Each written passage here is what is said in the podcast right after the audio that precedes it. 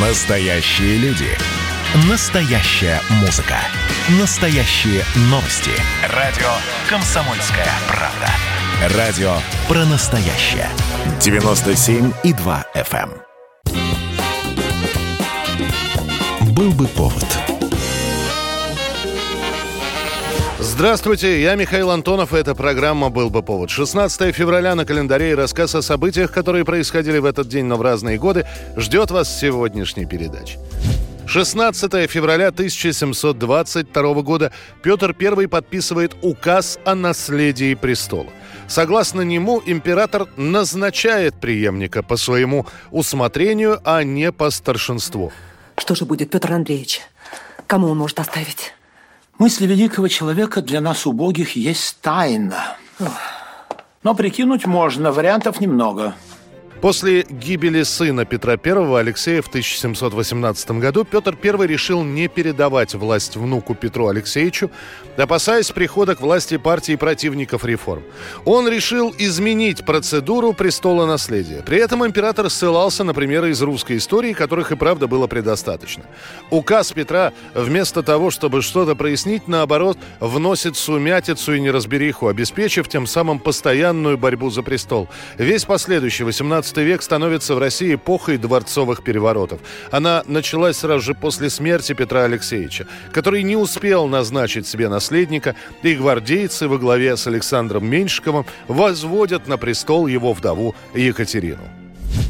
16 февраля 1923 года археолог Говард Картер вскрывает гробницу фараона Тутанхамона. На самой гробнице было начертано, что смерть на быстрых крыльях примчится к тому, кто нарушит покой царя.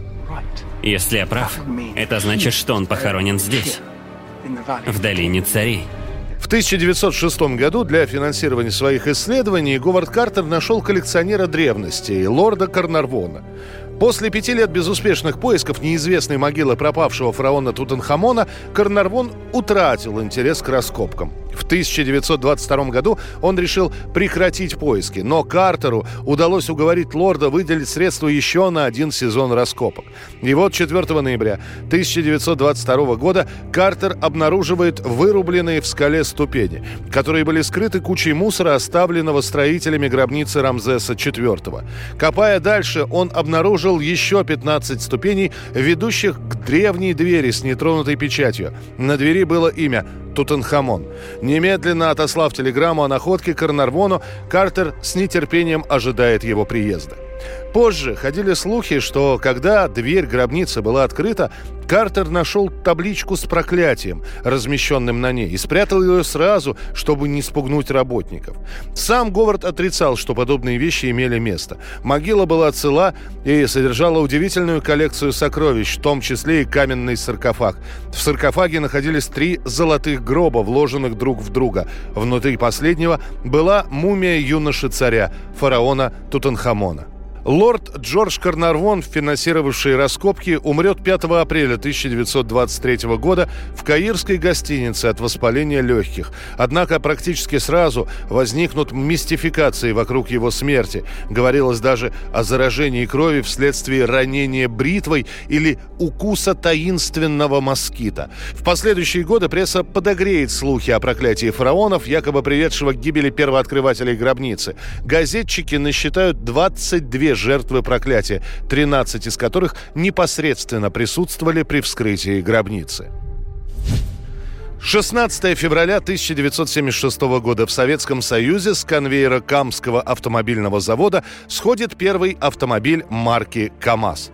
А до этого, в 1969 году, было принято постановление ЦК КПСС и Совета министров СССР о строительстве комплекса заводов по производству большегрузных автомобилей. Было изучено 70 вариантов его размещения. В итоге выбор падет на набережные Челны, маленький в то время городок на Каме. Его преимущество на первый взгляд очевидно. По своему географическому положению набережные Челны находятся в самом центре бывшего Советского Союза. Судоходные реки Кама и Волга, а также близость железной дороги решают все проблемы с обеспечением стройки материалами, сырьем, оборудованием и комплектующими. Русские и татары, украинцы и узбеки, одиночки и целые семьи, молодые и не очень, едут строить завод-гигант, красавец-город, новую жизнь. Прототип машины первого большегруза КАМАЗ-5320 разрабатывался в начале на заводе имени Лихачева и назывался ЗИЛ-170. Первый ЗИЛ-170 построен был в 1968 году. На нем стоял двигатель Ярославского моторного завода. И уже в мае первый опытный образец автомобиля прошел первые испытания на участке Углич и Рыбинск. Но после производства ЗИЛа перенесут в набережные Челны. Ну а заодно и поменяют название. Машина выйдет под маркой КАМАЗ. Первые серийные КАМАЗы сходят с конвейера 16 февраля 1976 года. По традиции тех лет грузовики из первой партии украшает лозунг «Наш подарок 25-му съезду КПСС». Этим ребятам и девчатам повезло. Они закончат институт в 1974 году и еще успеют принять участие в выпуске первого серийного КАМАЗа. 1972 год, 16 февраля. Три концерта на сцене лондонского Rainbow театра и группа Pink Floyd завершает свое турне по Англии с премьерой новой программы «Затмение».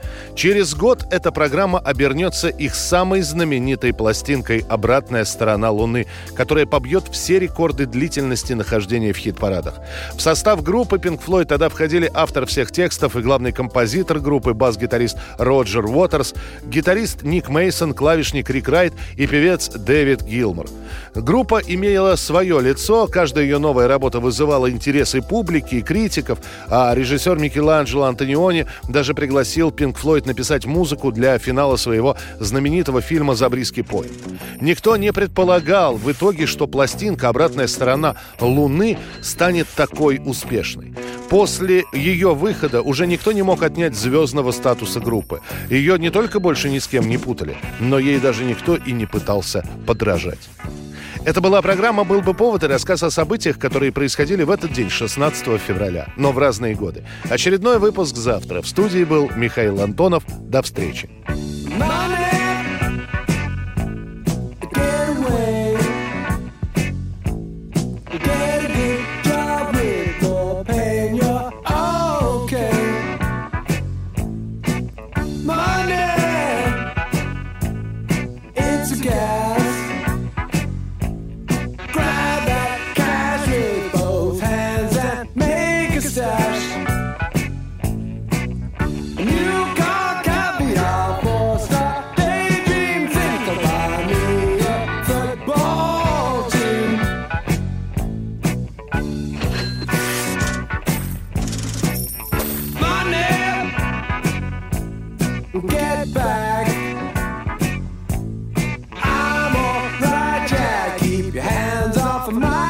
My stack. Money, it's a hit. Don't get